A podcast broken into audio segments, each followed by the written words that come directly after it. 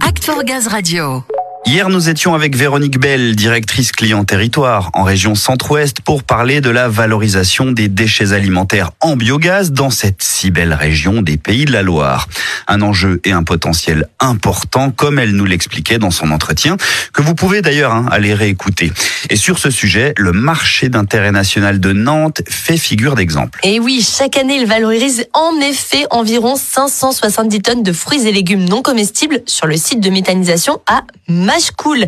Mais son implication ne s'arrête pas là. C'est ce que l'on va découvrir avec son directeur général et avec toi, Samuel. Exactement, Léa. Amorianoto, bienvenue. Merci, bonjour. Alors, avant de rentrer dans les détails de votre démarche et votre investissement dans le tri et la revalorisation des déchets, Amaury, on peut rappeler que le mine de Nantes, mine pour marché d'international, est le plus gros marché de gros après Rungis. Oui, exactement. On est le deuxième euh, mine de France et surtout le premier mine de province qui rayonne sur tout le Grand Ouest en passant euh, de Brest euh, par Caen, Le Mans, Angers jusqu'à La Rochelle. Et donc vous êtes directement concerné par cette problématique biodéchets et impliqué d'ailleurs, vous en méthanisez déjà une grosse partie. Je crois que vous avez 13 flux de revalorisation Exactement. Ça a été une vraie volonté à partir du déménagement euh, du mine qui est parti du centre-ville de Nantes vers euh, Rezé. En 2019, l'objectif était clairement de mettre en avant le tri et la valorisation des déchets sur le nouveau mine. L'objectif était euh, d'atteindre d'ici 2023 80% de tri des déchets et 100% de valorisation, ce qui veut dire 100% de déchets qui sont ni enfouis ni incinérés sans valorisation énergétique. Sachant que cet objectif en fait a été atteint dès 2019.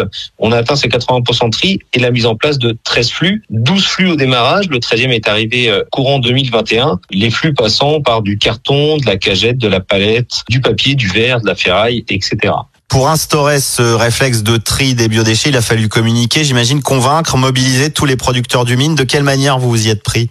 C'était un gros travail sur l'année de déménagement. Le choix était de mettre en place des ambassadeurs de tri sur le mine pour la première année, pour aller accompagner tous les opérateurs du mine et leur expliquer l'importance de ce tri, leur mettre à disposition les contenants euh, suffisants et nécessaires pour pouvoir faire ce tri. Et cet accompagnement qui a été très fort la première année a été continué les années suivantes puisqu'on a proposé euh, chaque année des formations auprès des opérateurs pour leur expliquer où partaient tous les déchets et l'intérêt de faire ce tri. L'un de vos flux de revalorisation, c'est la méthanisation, en passant par le site de Mashcool. Alors, il y avait l'opportunité de l'avoir à proximité, mais dès le début, vous aviez cette volonté de valoriser vos biodéchets de cette façon? Alors, initialement, au niveau des biodéchets, la première année, on faisait principalement de la production d'énergie par la méthanisation, mais on passait pas par le site de Mashcool. Et à partir du moment où ce site-là a ouvert, on a tenté l'expérience et on a emmené tous nos biodéchets sur ce site-là, qui a un triple intérêt de la partie méthanisation, mais également de la partie récupération du CO2 qui est injecté directement dans les productions, ce qui fait qu'on a vraiment un cercle vertueux sur cette partie-là, et également la récupération des substrats qui est réinjecté au niveau des champs. Oui, avec l'aspect digesta, il est encore plus concret ce cercle vertueux, surtout quand on vend des fruits, des légumes et des fleurs.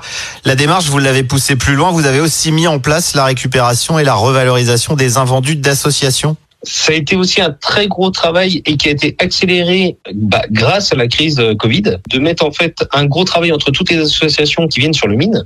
Et on a plus d'une dizaine, dont une principale qui est le Secours Populaire. Et grâce à ce travail et à la coordination entre toutes les associations et les opérateurs, on est passé de 420 tonnes de récupération d'invendus en 2019 à 1200 tonnes en 2021 il y a une vraie volonté et une mise en application euh, totale derrière. Je vais revenir sur les résultats chiffrés avec un objectif pour 2023 de 80% de tri, 100% de revalorisation.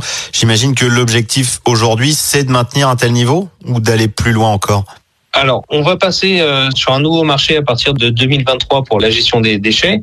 L'objectif est au minimum de maintenir les 80% de tri et les 100% de valorisation, mais on va rajouter un nouvel objectif qui est le recyclage des produits pour euh, éviter qu'ils partent en incinération, comme par exemple les cagettes. Au lieu de les broyer et de les envoyer en incinération pour production euh, énergétique, ça serait de pouvoir trouver des débouchés pour la réutilisation directe de ces cagettes. Et donc ce travail est en cours à l'heure actuelle pour trouver ces débouchés. Bon, à un moment, je crois que le terme d'exemplarité s'impose avec 50 000 tonnes de déchets alimentaires produits par an sur le territoire de Nantes et 23 sites de méthanisation en développement d'ici 2025. Vous ne pouvez, vous, qu'inciter le plus grand nombre à suivre votre exemple. Exactement. Et d'ailleurs, régulièrement, on reçoit des personnes qui souhaitent visiter et comprendre notre mode de fonctionnement et viennent voir notre pôle de tri de déchets sur site pour voir tout ce qu'on a pu mettre en place depuis euh, trois ans. Vous voyez, quand je dis que vous servez d'exemple, on peut même s'inspirer directement en visitant le mine de Nantes pour voir vos méthodes en action. Exactement. Bah, bravo et merci beaucoup à Otto.